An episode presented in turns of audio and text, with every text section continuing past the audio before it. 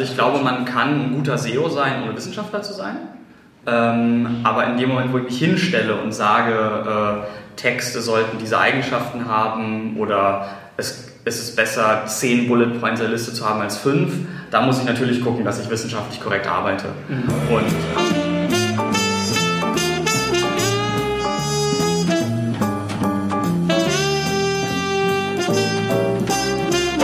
Malte, schön, hier sein kann äh, bei Search Metrics. Jetzt rutsche aber nicht aus dem Bild nee, raus. Nee, nee. ich dachte, wir gucken die Kamera, jetzt muss ich ein bisschen drehen, dass ich Ja, das ist ganz, ganz entspannt. Ähm, ja, wir sind hier bei Search Metrics in Berlin, im Berliner Headquarter. Malte Landwehr sitzt neben mir, ähm, vielen aus der SEO-Szene bekannt. Und äh, Malte, du kannst ja mal erzählen, wie es kam, dass du sozusagen vom Wikipedia-Experten äh, im SEO-Bereich äh, zum Search Metrics ja, Marketing, Produkt, Schnittstellenmensch wurdest. Äh, ja, also Wikipedia war ja immer nur so eins von, von vielen Projekten, die ich gemacht habe und zugegebenermaßen hatte ich natürlich irgendwie die meiste Medienaufmerksamkeit, weil das einfach so ein Thema ist, das glaube ich auch Menschen verstehen, die halt überhaupt keinen Bezug zu Online-Marketing, zu SEO und so weiter haben. Ähm, tatsächlich war das nie mein Hauptgeschäft. Ne? Ich war seit ich 15, 16 bin, habe ich Affiliate-Marketing gemacht, eigene Websites betrieben, hier und da mal SEO-Beratung gemacht, zwischendurch meine Agentur gegründet. Und tatsächlich, dass ich zu Searchmetrics gekommen bin, ist eine lustige Geschichte, weil ich war der, war der Beta-Tester quasi für den äh, Greenbelt, das ist eine Zertifizierung von Searchmetrics. Und ich war der Erste, der den online gemacht hat in Europa und habe das natürlich stolz auf Facebook gepostet und dann hat irgendein Ex-Search Metrics Mitarbeiter gepostet, ja, ich habe den schon vor dir gemacht. So ist natürlich klar, dass er den intern vorher gemacht hat. Und dann hat Markus nochmal so drunter geschrieben, äh, also Malte ist der erste in Europa, der kein aktueller oder ehemaliger Search Metrics Mitarbeiter ist und den Greenbelt äh, in der neuen Version gemacht hat. Und äh, hat auch so einen Nachsatz geschrieben, Malte arbeitet nicht bei Search Metrics, ich würde ihm jederzeit einen Job anbieten. Und zu der Zeit war ich ähm, in der Unternehmensberatung in Düsseldorf, habe so für Marken wie Opel, Henkel, Böhring Ingelheim gearbeitet und wirklich sehr weit weg von SEO. Also da ging es um, um Digitalstrategie, war auch super interessante Zeit, wo ich viel gelernt habe. Also wie du mit einem C-Level redest, wo halt so ein Wort wie Ranking komplett fehl am mhm. Platz ist mhm. und wie man PowerPoint macht, was ja einfach die Art und Weise ist, wie man im Konzern Informationen vermittelt. Und habe dann aber auch gemerkt, dass ich Bock habe auf was Neues. Äh, habe Markus angeschrieben, haben wir auf der Campings mal kurz gequatscht und irgendwann habe ich hier gearbeitet. Ja, cool. Und Search Metrics ist ja in der SEO-Szene auf jeden Fall, aber auch in der internationalen Online-Marketing-Szene auf jeden Fall eine große Brand. Und ähm, ihr wart ja die Ersten, die vor vielen, vielen Jahren mal damit begonnen haben, so Ranking-Faktor-Studien zu machen, die ja ähm, wirklich sozusagen das äh, sehr interessant waren und auch äh, sehr viel Aufmerksamkeit bekommen haben. Und jetzt ähm, war ja kürzlich der Search Metrics Summit und da habt ihr oder hat Markus auch nochmal schlussendlich diese Art der Studien begraben. Ähm, zeitgleich hat ein anderer Toolanbieter eine ähnliche Studie rausgebracht. Wie äh, stehst du denn dazu? Wie, wie kam es zu dieser Entwicklung, dass man jetzt heute sich eigentlich keine Ranking-Faktoren mehr anschauen sollte? Oder wie geht es da weiter jetzt? Genau, also wir haben, so vor fünf Jahren angefangen, diese Ranking-Faktoren-Studien zu machen und ähm, ist ja auch einfach eine spannende Datenquelle, wenn man eben sieht, ne, erfolgreiche Websites machen im Durchschnitt das und das oder Websites auf äh, Platz 1 haben längere Texte als Websites auf Platz 10, solche Sachen, da kann man wirklich mal aus Daten Learnings gewinnen. Und wir haben aber so in den letzten zwei Jahren gelernt, dass diese allgemeinen Ranking-Faktoren gar nicht mehr funktionieren, weil jede Branche, theoretisch sogar theoretisch jedes einzelne Keyword unterschiedliche Faktoren haben. Mhm. Und deswegen sind wir von einem Jahr dazu übergegangen, eben Branchen-Ranking-Faktoren zu machen. Also eine Studie für Medien, eine Studie für E-Commerce, eine Studie für Travel. Travel. Ähm, dann haben wir nochmal so Spezialdinger gemacht, wo wir uns so zum Beispiel Autobranche angeguckt haben. Das war jetzt keine Ranking-Faktoren-Studie, ähm, aber eben alles immer so ja, ich will nicht sagen in Nischen, aber schon in, in, spezifischen Themenbereichen. Und da kommen dann halt auch komplett unterschiedliche Sachen raus. Also zum Beispiel ähm, in der, äh, im Medienbereich ist wirklich viermal so viel AMP-Integration wie in anderen Bereichen.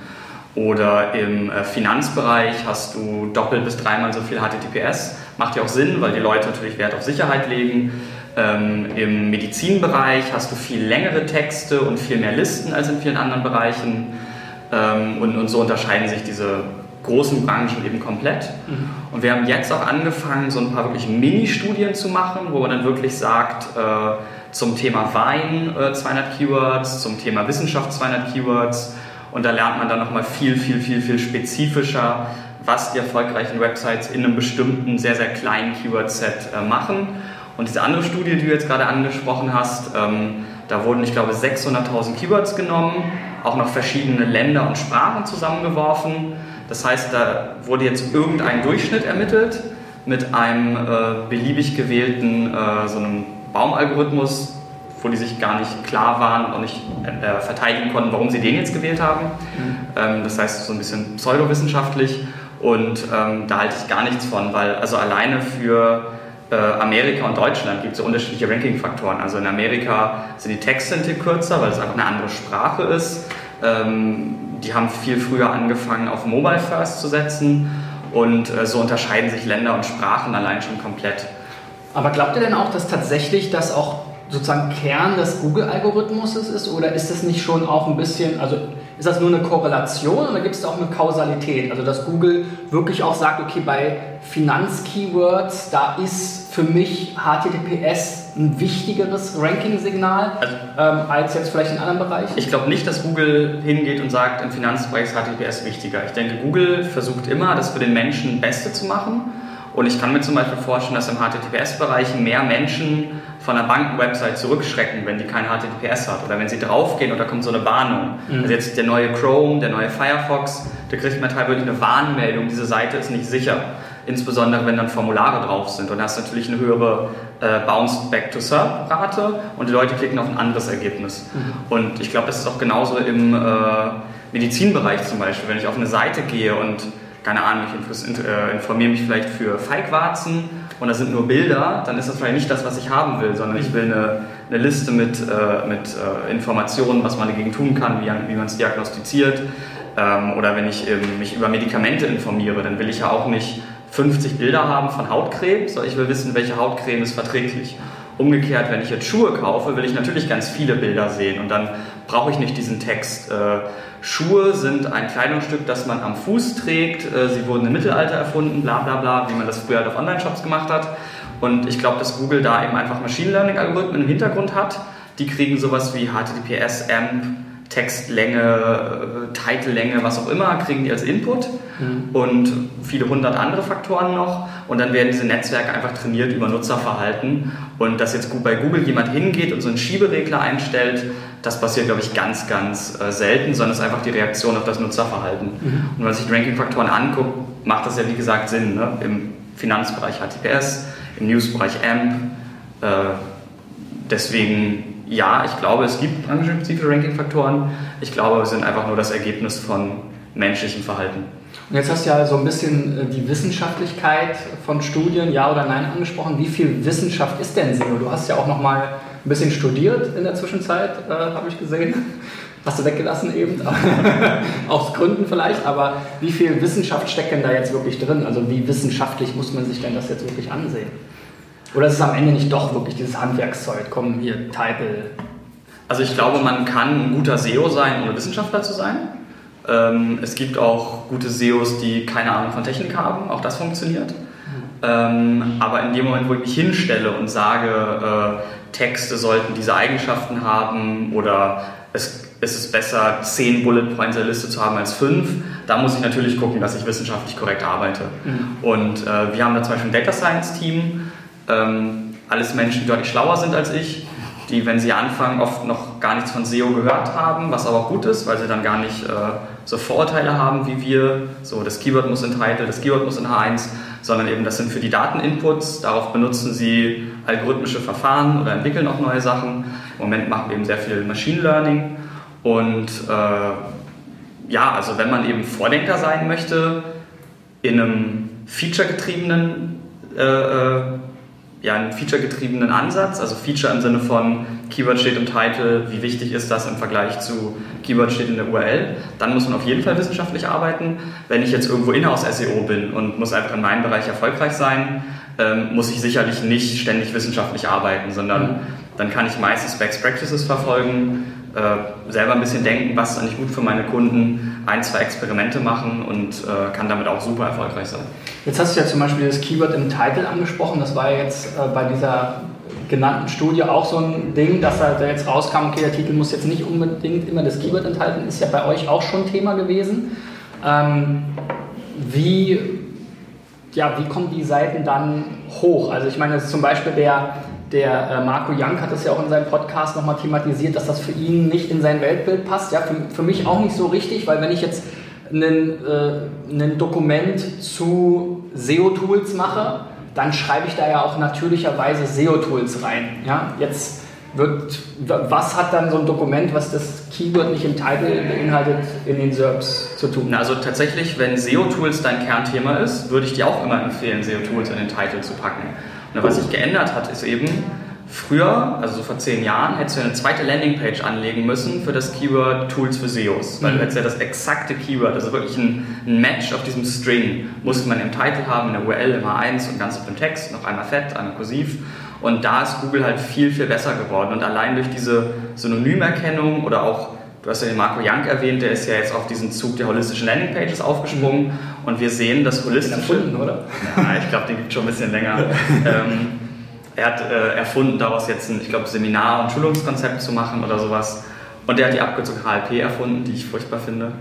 ähm, er positioniert sich auf jeden Fall auf dem ja, Thema. Ja. ja. Und wir sehen ganz stark, dass holistische Landingpages teilweise für hunderte oder sogar tausende von Keywords ranken. Und du kannst die natürlich nicht alle im Titel haben. Ja. Das heißt nicht, dass du nicht deinen Top-Keyword in den Titel packen sollst. Also wenn du über Thema X schreibst, dann schreib X in den Titel.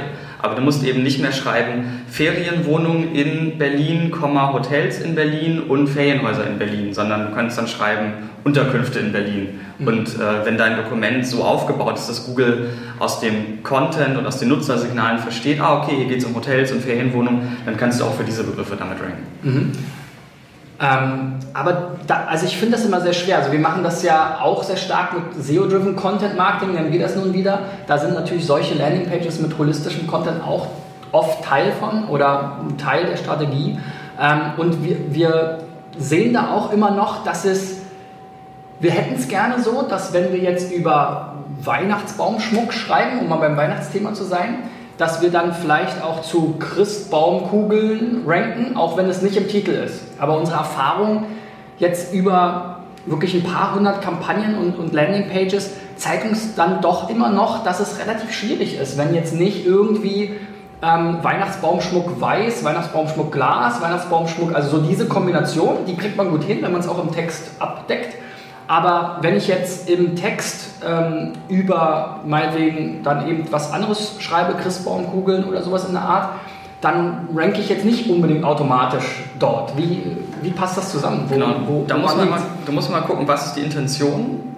Und ähm, da haben wir auch relativ viel Zeit reingesteckt. Wir haben so ein Modell gebaut, um quasi ganz Topics reinschmeißen. Wir suchen verwandte Themen und gucken noch, wie eng sind die miteinander verbunden. Zum Beispiel ein ganz simpler Input, den sich ja jeder SEO klar machen kann. Ich gebe zwei Keywords bei Google ein und wenn die Google Top 10 zu sagen wir, 80% gleich sind, dann kann ich mit der gleichen URL für beide Keywords ranken. Mhm. Im Fall von Weihnachtsschmuck und Christbaumkugel gehe ich davon aus, dass die Google Top 10 aktuell sehr unterschiedlich sind. Weil wer nach Weihnachtsbaum sucht, äh, Weihnachtsbaumschmuck, will wahrscheinlich noch Inspiration haben. Welche Form von Schmuck gibt es? Lichterketten, Christbaumkugeln. Da kann ich mir vorstellen, dass eher so Übersichtsseiten, vielleicht sogar Beratungsartikel ranken. Wenn ich jetzt nach Christbaumkugeln suche, dann bin ich ja schon deutlich eingeschränkter, bin in meinem Sales Funnel quasi schon eine, eine Entscheidung weiter und habe ein anderes Bedürfnis. Deswegen würde ich da auch davon ausgehen, dass da schon mehr Shopseiten ranken. Und wenn es Vergleiche sind, dann eben wirklich nur Vergleiche von Christbaumkugeln und du hast nicht mehr die Lichterkette, den Baumständer und die äh, Spitze, die man oben auf den Weihnachtsbaum setzt. Ähm, insofern, klar, es gibt immer noch Themen, wo einfach die Intention unterschiedlich ist und dann brauchst du auch zwei unterschiedliche URLs. Da hast du das Thema Mobile Index angesprochen. Da gibt es sehr viele, ich sag mal, Hobby-Interpretationen gerade von SEOs. Also irgendwas passiert und sofort wird geschrien mobiler Index. Äh,